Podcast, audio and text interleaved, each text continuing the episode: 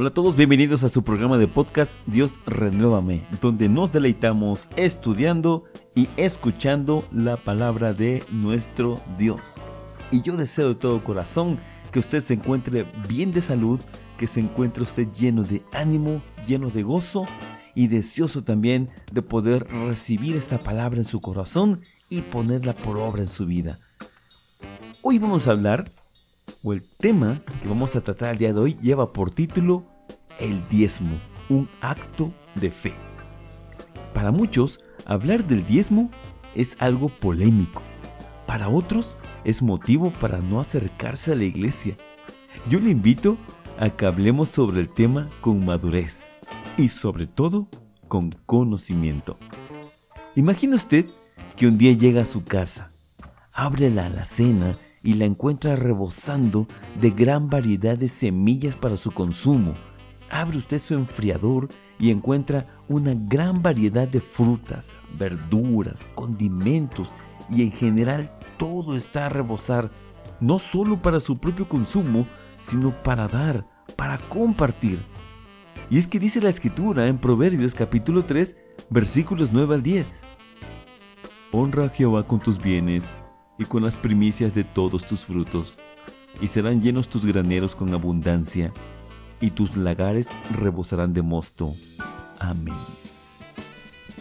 Para el estudio del día de hoy, he invitado a nuestro hermano en la fe, Seul Alonso, quien con la sabiduría que nuestro amado Padre le ha otorgado, nos hablará sobre este interesante tema. Así que sin más preámbulos, vamos al estudio.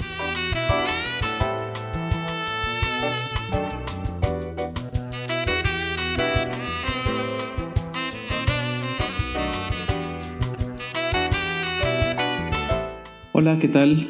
Nuevamente agradezco a Dios por la oportunidad de compartir contigo este tiempo y a Juan Carlos también agradezco la oportunidad como siempre y esta invitación. Quiero que juntos abordemos el siguiente tema, el diezmo. Quiero que este tema, si me permites, lo estudiemos con una mente receptiva y sin prejuicios para que sea el mismo Dios el que nos instruya a través de su palabra. Leamos como primer punto la siguiente advertencia y reclamo que Dios da a su pueblo. Fíjate bien cómo escribe Malaquías en el capítulo 3. Desde los días de vuestros padres os habéis apartado de mis leyes, y no las has guardado. Vuélvanse a mí, y yo me volveré a ustedes. Así ha dicho Jehová de los ejércitos. Pero ustedes dijeron, ¿En qué hemos de tornar? ¿Por qué habríamos de volver? ¿Acaso robará el hombre a Dios? Pues sí, ustedes me habéis robado. Y aún así dijeron, ¿en qué te hemos robado? Bueno, me han robado en los diezmos y las primicias. Malditos sois con maldición, porque vosotros, la nación toda, me habéis robado. Traed los diezmos al alfolí, y haya alimento en mi casa, y probadme ahora en esto dice Jehová de los ejércitos, y yo abriré las ventanas de los cielos y vaciaré sobre vosotros bendición hasta que sobreabunde. Fíjate bien, Malaquías fue uno de los últimos profetas que habló al pueblo. Después de esto viene un periodo largo en el que Dios no habla con su pueblo hasta que llega Jesús una de las últimas advertencias es precisamente el cumplimiento del diezmo ordenado por Dios. ¿Pero qué es el diezmo? Bueno, el diezmo es el 10% de un ingreso. Sin embargo, en la Biblia se expresa como el 10% de una bendición que puede ser medida o contada. Déjame platicarte un poco del diezmo y enseguida regresaremos a la lectura de Malaquías. Un poco de historia acerca del diezmo es la siguiente. En uno de sus primeros indicios registrados en la Biblia, se le atribuye a Abraham como una práctica. Es decir, Abraham da indicios de esta práctica una vez que fue bendecido con éxito cuando rescata a su sobrino. Abraham es considerado el padre de la fe, y es considerado el padre de la fe por todo lo que hizo incluso esta acción del diezmo. Abraham entrega el diezmo como un tributo y un reconocimiento a Dios por la bendición que te mencioné. Es importante entonces esta acción de Abraham porque para él el diezmo no era una ley o un mandamiento, lo hizo por gratitud, lo hizo por fe. Ahora te voy a explicar un poco más de eso. Esta historia la podemos encontrar en Génesis capítulo 14. Ahora, otro indicio del diezmo es, años después aparece el nieto de Abraham llamado Jacob. Él, Jacob, que luego recibe el nombre de Israel, él es el padre de las doce tribus. Pero algo que es muy interesante en su historia es que él hace un pacto con Dios un pacto de fe, incluso casi como retando a Dios diciéndole, fíjate bien, en Génesis 28, verso 21 y 22, si yo torno en paz a la casa de mi padre, dice Jacob, Jehová será mi Dios, y de todo lo que él me dé, el diezmo lo he de apartar para él. Entonces, más que un reto para Dios, es un reto para él mismo, porque Él se prometió, Él está jurando, Él está pactando con Dios que si Él recibe bendición, Él apartaría el 10%, entonces el 10%, el diezmo, se convierte en un recordatorio constante de estar pensando y recordando que todo lo que tiene viene como una bendición de parte de Dios. Entonces hasta ahora tenemos dos puntos que quiero resaltar contigo. Uno, el diezmo es un reconocimiento a Dios por su bendición, pero el diezmo también es un recordatorio de esas bendiciones. Repito, el diezmo es un reconocimiento y el diezmo es un recordatorio. Después, y es aquí donde te decía que iba a regresar al, al asunto de la ley, después, muchos años después, el diezmo se convierte en una ley para el pueblo de Israel. Todas las leyes del pueblo de Israel, ordenadas por Dios, tenían un propósito. ¿Cuál sería el propósito de la ley del diezmo? Bien, en todo el libro de números podemos encontrar que la tribu de Levi recibía los diezmos para que ellos se pudieran dedicar completamente al servicio de Dios y mantener las actividades del tabernáculo, y años después del templo todos los días pero para el pueblo el propósito era otro. Lee conmigo el siguiente pasaje. Deuteronomio 14:23. Dice así, escucha. Y comerás delante de Jehová tu Dios en el lugar que él escogiere para hacer habitar allí su nombre. El diezmo de tu grano, de tu vino, de tu aceite, los primerizos de tus manadas y de tus ganados, tienes que dar a Dios para que aprendas a temer a Jehová tu Dios todos los días. Ya hemos hablado un poco del temor de Jehová, el temor de Dios, y aprovecho para que si no lo has hecho, puedas escuchar el podcast donde hablamos eh, precisamente del temor de Dios. Pero lo que está recalcando aquí Dios es, y vuelve a sentar el propósito de la ley, el diezmo es para que te acuerdes que todo lo que recibes viene de parte de Dios, para que no se te olvide y en la práctica constante del diezmo aprendas a temer a Dios, es decir, aprendas a respetar a Dios, aprendas a reconocer que toda la bendición viene de Dios. Entonces, se vuelven a recalcar aquí los dos puntos anteriores que te decía, que es un recordatorio y que además es un reconocimiento o, como te lo dije en orden, es un reconocimiento y un recordatorio de las bendiciones de Dios. ¿Por qué es importante para mí que juntos veamos que primero no fue una ley y después se convierte en una ley? Porque sea ley o no, el diezmo tiene el mismo propósito, honrar a Dios, reconocer a Dios, recordarnos que todo viene por la misericordia de Dios. Todo entonces, toda esta historia, la quiero volver a resumir y volver a compartir contigo para que podamos entender el contexto en el que Malaquías está hablando con el pueblo de Dios, o Dios, a través de Malaquías, habla con su pueblo. Retomemos la lectura. Desde los días de vuestros padres os habéis apartado de mis leyes, y no las guardaste. Vuélvanse a mí, acérquense a mí, y yo me acercaré a ustedes, dice Jehová de los ejércitos. ¿En qué nos hemos de acercar? Ustedes dijeron. ¿A poco nosotros hemos robado a Dios? Y Dios les responde, pues sí, ustedes me han robado en los diezmos y las primicias. Entonces fíjense, o fíjate, perdón, cómo no solamente el asunto es que habían violado una ley o habían olvidado una ley, sino que se olvidaron de Dios. Esa es la parte más peligrosa. El hecho de que te olvides de Dios, obviamente, o dará por resultado que te olvides de las cosas que Dios te pide.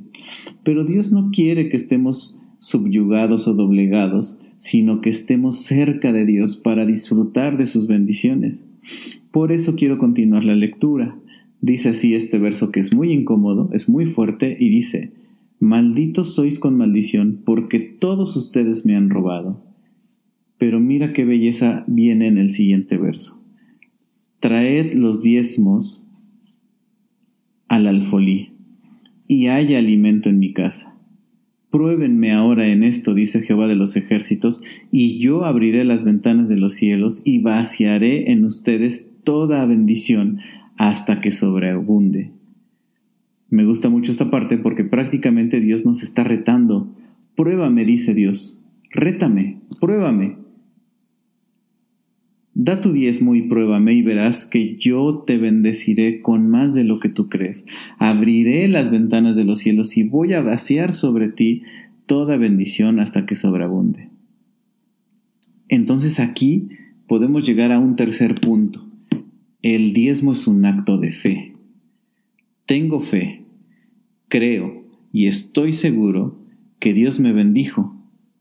Por eso entrego mi diezmo.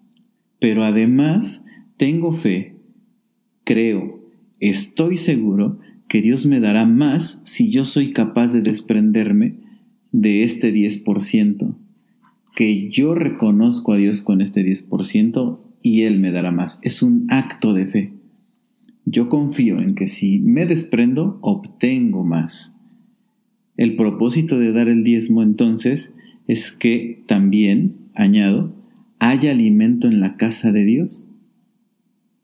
El diezmo entonces debe de servir para bendecir la vida de una gran familia que se reúne en una congregación, que está en una iglesia, y las acciones que realiza la iglesia para apoyar a otros, por ejemplo, ayudar a los enfermos, a los necesitados, etc. Pero nuestro enfoque en orden debe ser, primero doy el diezmo porque reconozco la bendición de Dios, porque me acuerdo de la bendición de Dios, aprendo a temer a Dios y además provoco que haya bendición para otros. ¿Dios necesita dinero? por supuesto que no la bendición del diezmo es para reconocerlo y para bendecir a otras personas. Primera de Crónicas, capítulo 29, verso 14, primer libro de las Crónicas, dice, ¿quién soy yo y quién es el pueblo para que seamos capaces de ofrecerte algo?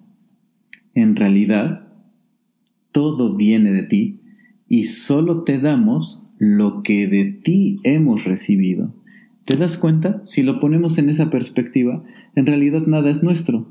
En realidad estamos agradeciendo a Dios que nos dio algo y de ese algo que nos dio o de ese mucho que nos dio, nosotros podemos reconocerle con un poco. Porque Dios no necesita nada, pero está esperando que nuestro corazón demuestre gratitud, demuestre fe y demuestre que estamos acordándonos de Dios, que estamos ligados a Dios.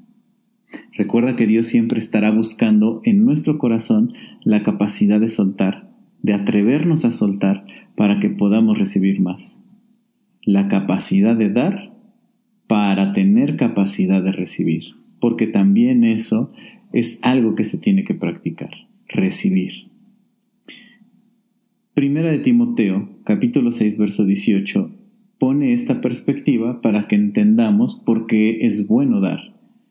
Dice así Pablo, mándales que hagan el bien, que sean ricos en buenas obras y que estén dispuestos a dar y compartir lo que tienen, Así tendrán riquezas que les proporcionarán una base firme para el futuro y alcanzarán la vida verdadera. Imagínate, si nosotros damos, alcanzamos riquezas para el futuro y además aprendemos a vivir. Esta idea entonces la quiero reforzar por último con la siguiente lectura. La idea de que el diezmo es un acto de fe dice así, eh, Proverbios capítulo 3, verso 9 y 10. Honra al Señor con tus riquezas y con los primeros frutos de tus cosechas, y así serán llenas a reventar tus depósitos y tus graneros. Entonces recapitulo y digo, el diezmo es un reconocimiento, es un recordatorio, es un acto de fe y además nos enseña y nos da la capacidad de dar para poder recibir, hasta que todos nuestros graneros estén llenos, que nuestros depósitos estén llenos. Mi deseo es que mi Señor Todopoderoso llene tu alacena, tus depósitos, que tengas trabajo, que tengas sustento y que tu corazón viva siempre agradecido con Él por cada bendición que nos da. Aprendamos a dar para poder recibir. Reconozcamos a nuestro Dios. Gracias por este tiempo. Gracias Juan Carlos también por invitarme nuevamente y que mi Señor nos dé paz y toda bendición.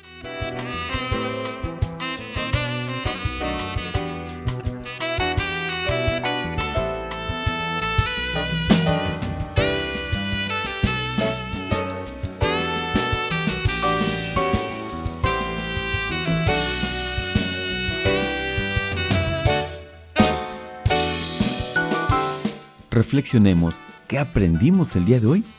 Hoy aprendimos que los patriarcas Abraham y Jacob dieron el diezmo por fe y por reconocimiento mucho antes que el diezmo fuera mandamiento. Aprendimos que el diezmo es un reconocimiento de las bendiciones de Dios. También aprendimos que es un recordatorio de que todo proviene de Dios y es de Dios. Aprendimos que el diezmo es un acto de fe. Y por último, el diezmo nos capacita para dar y nos prepara para recibir. Damos gracias a nuestro Dios por proveernos de su palabra y también le damos gracias por la vida de su siervo, nuestro hermano en la fe, Seúl Alonso, quien nos ha compartido este bellísimo mensaje. Que la gracia, la misericordia y la paz abunden en sus corazones y en sus hogares. Amén Gracias por escuchar.